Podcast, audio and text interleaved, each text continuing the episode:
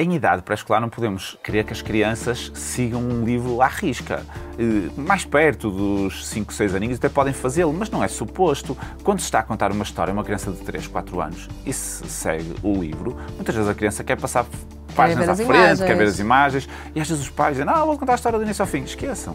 É ir ao sabor. Os momentos de lazer com as crianças é Tem que ser uma lazer, coisa boa, não é? Não é suposto ser uma aula, portanto, temos que ter algum bom senso em relação a isso. O que eu acho que é positivo é as crianças contactarem mesmo com os livros desde sempre, até mesmo antes da idade pré-escolar. As crianças devem saber manusear livros, devem saber uh, o que é um livro, perceber que os livros os vão transportar para algo diferente, nem que não seja só ver as imagens. Uhum. E atenção aqui, já agora gostava só de fazer a chamada atenção muitas vezes utiliza-se os livros para dar aulas às crianças de dois anos. Como faz a vaca, como faz o cão, como faz o cavalo. Ai, não, tô, faz... não sei quem é que faz isso, quase, de todo. Quase toda a gente faz, faz isto. Acho que se pode ensinar, mas não precisa ser assim como pergunta e resposta, como nas aulas. E, e, e transmitir a, a ideia. Fazer grande quase coisa. toda a gente faz isso, por isso é que eu fiz questão de dizer isto.